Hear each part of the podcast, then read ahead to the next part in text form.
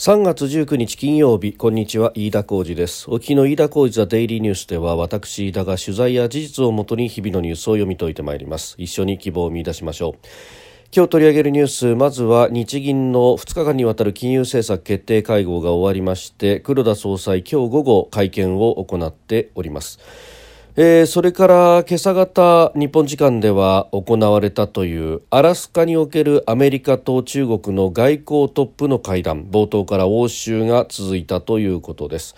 えー、それからあの一連の LINE をめぐる、えー、LINE の個人情報等の管理をめぐる問題、えー、中国からの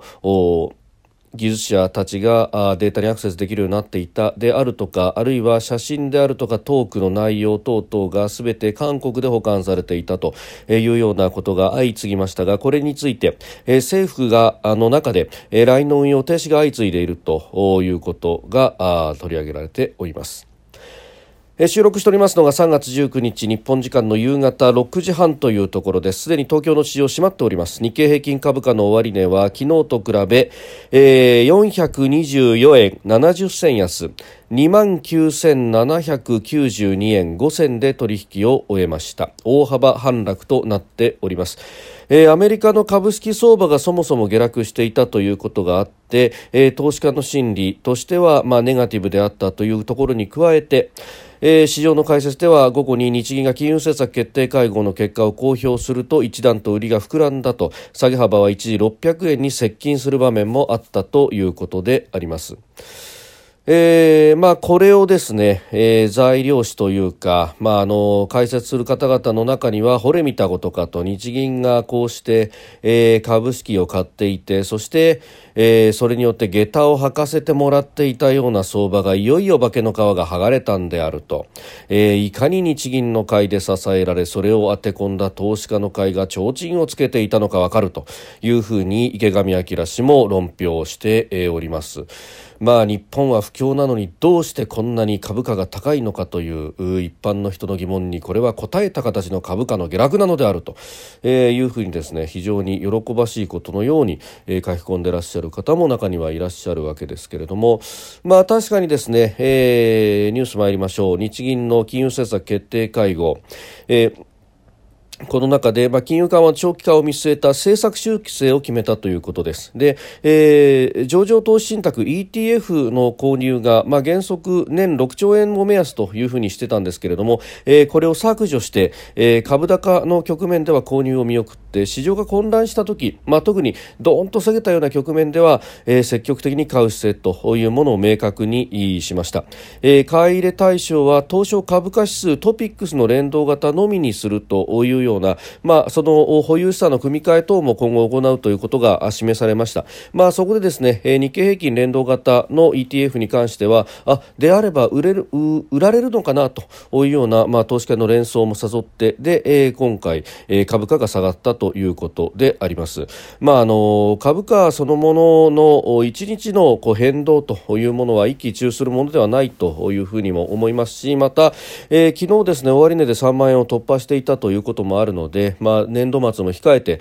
えー、利益確定というような流れもあり、えーまあ、そういう思惑が重なった形で今回下がったということなんですけれども、まあ、この日銀の政策がですねあの変わったからといって、まあ、それによってですねえ、えー、これ株価が下がったことをすべて説明するのはまあ難しいだろうと、えー、だいぶですね、えー、短絡的な、え、解説というのが多いかなという感じもいたします。まああのもちろん日銀が ETF を買うということのまあ、意味というか、えー、それによって、まあ、あの株価が、えー、全く支えられてないとは言いませんけれどもただあの日本の株式のすべてを日銀が ETF で買っているわけではないということは当然のことであります、えー、またですね、えー、金融緩和そのものについては、まあ、長期化ということがもう言われて、えー、久しいわけですけれどもこれをあのより効果的で持続可能な形にするというところでもって、えー、金融緩和そのもの、まあ、その本丸となるのはやっぱり10年ものの国債を中心とした、まあ、あのマーケットに流通している国債を買い入れることで、えー、マーケットに資金を流すというようなことが、えー主眼ということになっております。これに関しては年間80兆円を目途にというふうになっていて ETF の年間6兆円と比べると相当にこれ、えー、オーダーが違うということにもなります。で、えー、これが、まあ、調達した資金をどこに流すかというのは民間が当然考えることなんですけれどもこれが一部株式相場に流れてきて確かに株を下支えしてるんだというような解説もされますけれども、まあ、あの全体としてですね金融緩和の量は ETF の購入よりも国債の購入の方が多いということを考え考えると日銀が直接株価を下支えしていると。おまあ、それだけが原因というのはちょっと行き過ぎた、えー、ミスリードを誘うような見出しなのではないかということがまず1点、えー、思うところであります、まあ、日銀のこの政策決定会合の結果あペーパーが出ております。あの今回のこの政策の変更というところにおいてもペーパーが出ておりますんで、まあ、あの興味ある方はご覧いただければというふうに思うんですけれども、まあ、あの基本的にこの金利を少し変動幅を許容すると、まあ、今までマイナス0.20ぐらいだったのをマイナス0.25ぐらいまで許容するというような話が出てきておりますけれども、まああの、これによって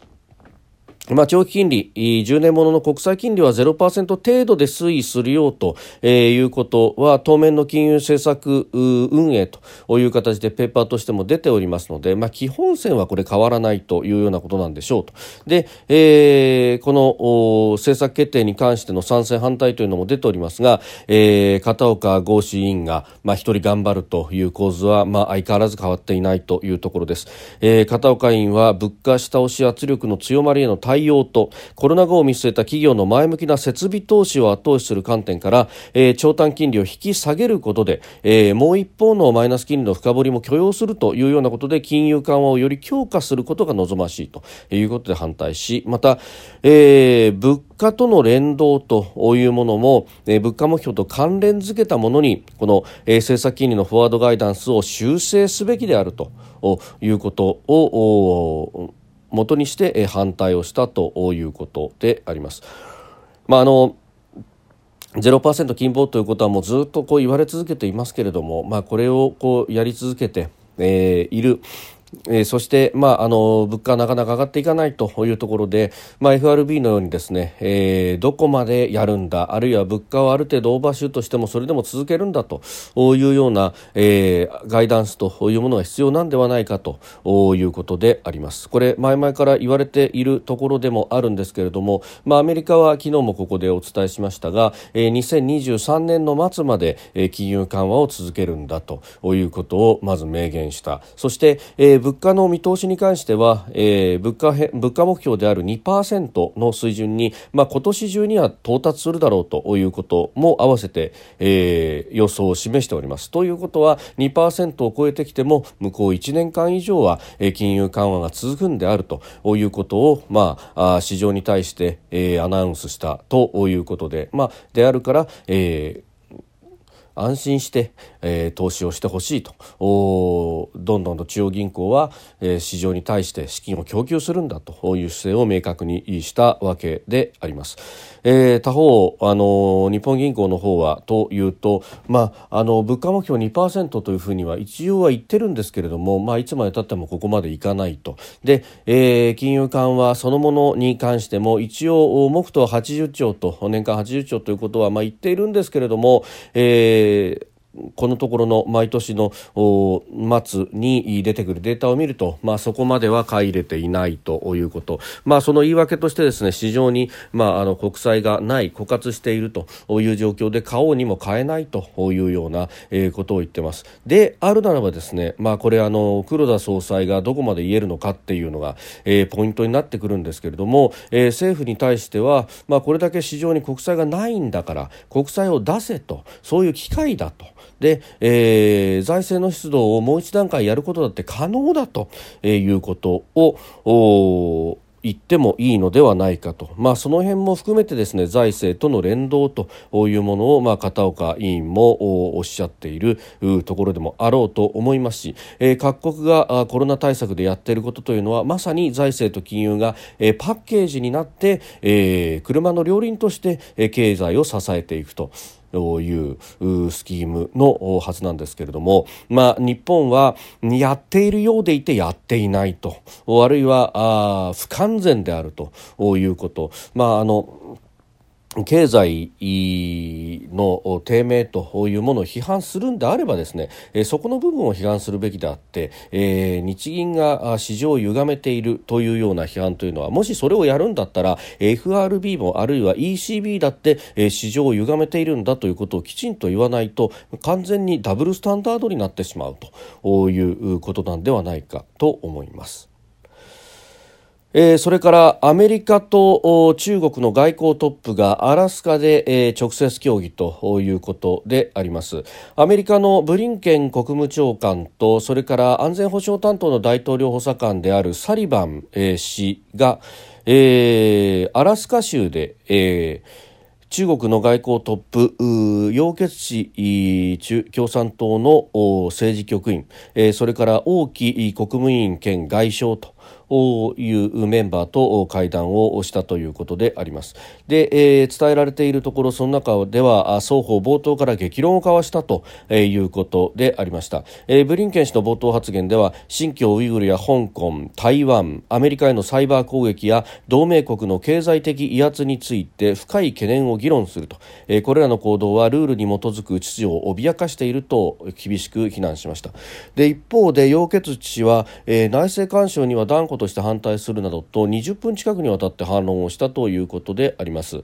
えー、曰くアメリカは軍事力と金融覇権を用い他国を抑圧していると、えー、主張し黒人問題などを取り上げてアメリカこそ人権でより良い対応を取るよう希望するなどと、えー、指導したということであります。であの冒頭の発言については報道陣に公開していたんですけれども、まあ、ここの部分ですで、に応酬が始まったということで、えー、報道陣を前に1時間の以上の、えー、異例の1時間の冒頭のやり取りがあったということで、えー、あります。まあ、あのどの口が言うというのは、まあ、中国側の人たちに言えることなんじゃないかと思いますけれども、まあ、ただ、えー、一つ言えるのはですね外交トップなんていうふうに、えー、言いますけれども結局この方々というのは、えー、楊潔氏であっても政治局員に過ぎないと、えー、政治局常務委員ではありませんからこの人が、えー、外交のどこまでの決める権限があるのかというとなかなかそれは難しいと、えー、さらにですね、えー、王毅氏に至ってはこの方は国務員ですから、まあ、トップ200ぐらいにしか入らないということで、まあ、この2人にどこまで裁量があるのかと、えー、目の前にいるブリンケン氏あるいは、えー、安全保障担当のサリバン大統領補佐官、まあ、彼らは直接意思決定権者であるバイデン氏と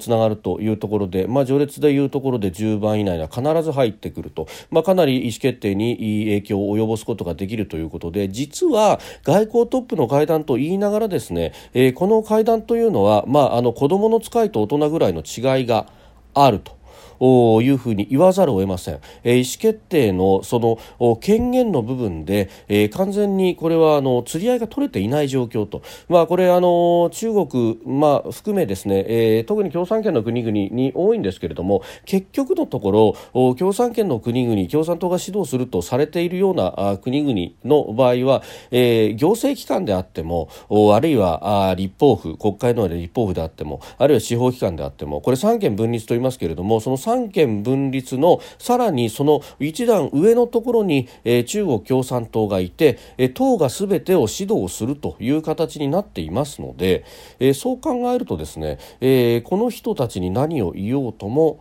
あるいはこの人たちが何か言おうともですね、えー、それはあのー、まあある意味金太郎飴みたいなもんで、えー、結局彼らには意思決定する権利がないということになりますんで、えー、誰に聞いてもまあ同じようなこういう答えになるんだろうなということです。まあ欧州と言いながらですね、まあある意味中国側はテンプレートを繰り返してきていると、まあこの内政干渉に反対とかですね、まあその辺に関してというのも、まああの人民日報を開いても、あるいは環球時報、グローバルタイムズを開いても、えー、楊潔氏が口を開いても、王毅氏が口を開いても、あるいは、えー、外外務省の中国外務省の中国外交部の報道官が口を開いても同じことしか出てこないということでありました。まあ、ですんで結局のところは、えー、トップ会談に至るまでは変わらないということですけれども、まあ、一方でこの中国の外交の方針というものは、えー、トップ会談のところではもうすでに結論が出た紙を読み合わすだけということになりますので、まあ、あのこうして面と向かって、まあ、アメリカの姿勢というものをですね、えー明らかにするということは重要なんだろうと思いますし、まあ、ここで明らかにすることによって、えー、ミスリードをなくすと、まあ、緊張は当然高まりますけれども緊張が高まったところで安定をするということしか、えー、当面の間はないんだろうなと思います。まあここがですねあの外交当局としてはもうこういった形でやるというのはトランプ政権あるいは、えー、その前からの、えー、姿勢というものにはなっております。あとは環境であるとかアメリカの国内政治などの、えー、要因で、えー、この外交方針というものがアメリカのバイデン政権の外交方針というものが曲げられてしまった時というのがあ最も日本にとってはリスクであろうと、まあ、ここで何度も申し上げておりますが、えー、そういったことなんだろうと思います。えー、それからですねあの今週朝日新聞があの LINE のデータに関して中国の技術者がアクセスが可能であったという話などのスクープがあって、えー、それからですねまたあの続報としては、えー、写真であったりとかあるいは、えー、トークをしたその内容やり取り等々が、えー、個人情報のその規定では読めないです読めないというか、えー、事前に、まあ、あの利用者たちに、えー、知らせないまま、えー、韓国で、えー、韓国にあるサーバーで保存されていたという問題について、えー、政府がですね、えー、これに関して、えー、LINE の運用停止が相次いでいると。それから自治体の利用状況も聴取するんだということが出てきております。あの千葉の市川市などはあこの運用を一時的に停止するなど、まあ、あの自治体にも広がってきているという動きですけれども。えー、菅総理大臣も今日の参院予算委員会で LINE の利用状況を改めて確認し引き続きセキュリティの確保にしっかり努めていきたいというふうに述べております。これあの住民票とかをですね LINE から引き出せるというようなあことが、えー、行われている自治体も、まあ、かなりありました、まあ、そういったところでですねあの LINE の LINE でのデータそのものが、えー外に、まあ、漏れているというか保管しているところが外だったと海外へひょっとしたら情報が流出していた可能性があるということになると全体の信頼性がガタ落ちになってしまうということもありますし一方でこの LINE というものが日本国内では8割の人が使っているというふうにもされていると。あの一頃のメールだとかとのもう代替という形にもなっていて、まあ、コミュニケーションツールとして非常に有力であるということにもなっていますんでそのアプリケーションであるとかこのシステムが、えー、海外にダダ漏れだったということになるとこれは非常に問題であるということで、えー、あります。まああのー個人情報の、ね、管理上の懸念が払拭されるまでは利用停止などの対応を予定しているというふうに、まあ、加藤官房長官も内閣官房での取り扱いについても明言をしております。まあ、これあのなぜかですねテレビなどではあまり報じられない、えー、問題ではあるんですけれどもこれ大問題でこれだけその社会のインフラになった上で情報の漏洩の可能性というものがあ出てきたわけでありますから、まあ、あの利用停止は当然なんですけれどもこれ徹底的な検証を行わないとお手盛りの第三者機関の調べだけで果たしていいのかと、えー、いうことも含めてですね、えー、これはきちんとと監視しなければいけないんだろうと思いますしあるいは個人情報保護委員会など、まあ、政府機関の動きというものがより一層注目されると、まあ、その部分においてですね、えー、メディアも報じるべきは報じなければならないんだろうなと思います確かにさまざまな形で、えー、広告が出ていたりとかいうことがあるのかもしれませんけれども、えー、そんなことは関係ないんだろうというふうに公益の部分から強く思うところであります。飯田浩司ザデイリーニュース月曜から金曜までの夕方から夜にかけてポッドキャストで配信しております。番組ニュースに関してのご意見感想飯田 TDN アットマーク Gmail.com までお送りください。飯田浩司ザデイリーニュースまた来週もぜひお聞きください。以上飯田浩司でした。